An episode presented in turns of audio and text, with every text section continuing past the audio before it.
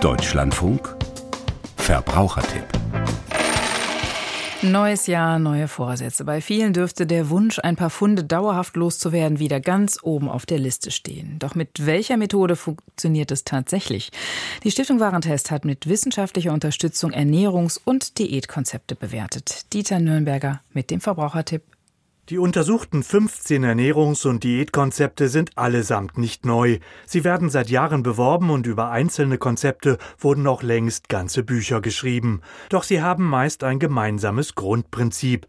Weniger essen, somit weniger Kilokalorien zu sich nehmen. Und zwar täglich und dauerhaft, sagt Warentesterin Ina Bockhold. Wer abnehmen möchte, muss Kalorien einsparen. Am besten täglich ungefähr 500. So sieht es auch die Leitlinie zur Therapie von Adipositas und Übergewicht vor. Wobei 500 Kilokalorien weniger am Tag schon recht beachtlich sind. Eine erwachsene Frau beispielsweise sollte generell nicht mehr als rund 2000 und Männer nicht mehr als 2500 Kilokalorien zu sich nehmen. Das sind Richtwerte, doch viele futtern mehr und nehmen deshalb zu. Die Warentester untersuchten Diätkonzepte, die sich individuell gestalten lassen und ganz wichtig, Freude am Genuss erhalten sollten. Am Ende bekamen fünf Diätkonzepte das Testurteil geeignet, zum Beispiel das ausgewogene Mischkostkonzept der Deutschen Gesellschaft für Ernährung. Bunt zu essen, aber auch etwas Fleisch, beispielsweise Hühnchenfleisch. Zweimal die Woche Fisch, hin und wieder Eier. Und ganz wichtig, super viele Pflanzen essen. Also Gemüse, Obst, Hülsenfrüchte. Kein Lebensmittel biete alle Nährstoffe, sagt Ina Bockhold. Bunt und vielseitig zu essen sei hier die Grundregel, aber eben täglich rund 500 Kilokalorien weniger.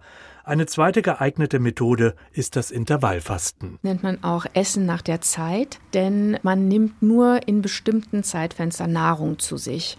Beliebt ist zum Beispiel der 16 zu 8 Rhythmus, also 16 Stunden Fasten. Wenn man halt so eine Restriktion hat, dann fällt es einem leichter, sich zu disziplinieren und man isst einfach nicht den ganzen Tag. Das führt tatsächlich dazu, dass viele Leute dann insgesamt weniger Kalorien aufnehmen und es ist eine sinnvolle Hilfestellung. Heißt aber auch, dass beim Intervallfasten meist auf eine Mahlzeit, Frühstück oder Abendessen verzichtet werden sollte.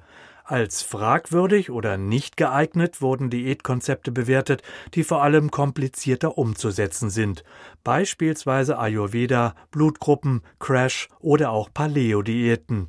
Warentesterin Ina Bockhold. Weil entweder die Studienlage zu dünn war oder es sogar dazu führt, dass unvorteilhafte Lebensmittel wie Fleisch im Übermaß vorkommen. Positiv wurden auch eine mediterrane oder moderat Kohlenhydrat reduzierte Kost eingestuft, ebenso ein vegetarisches Konzept. Langfristig abzunehmen sei möglich, sagt Warentesterin Ina Bockhold. Ein starker Wille und vor allem Disziplin vorausgesetzt.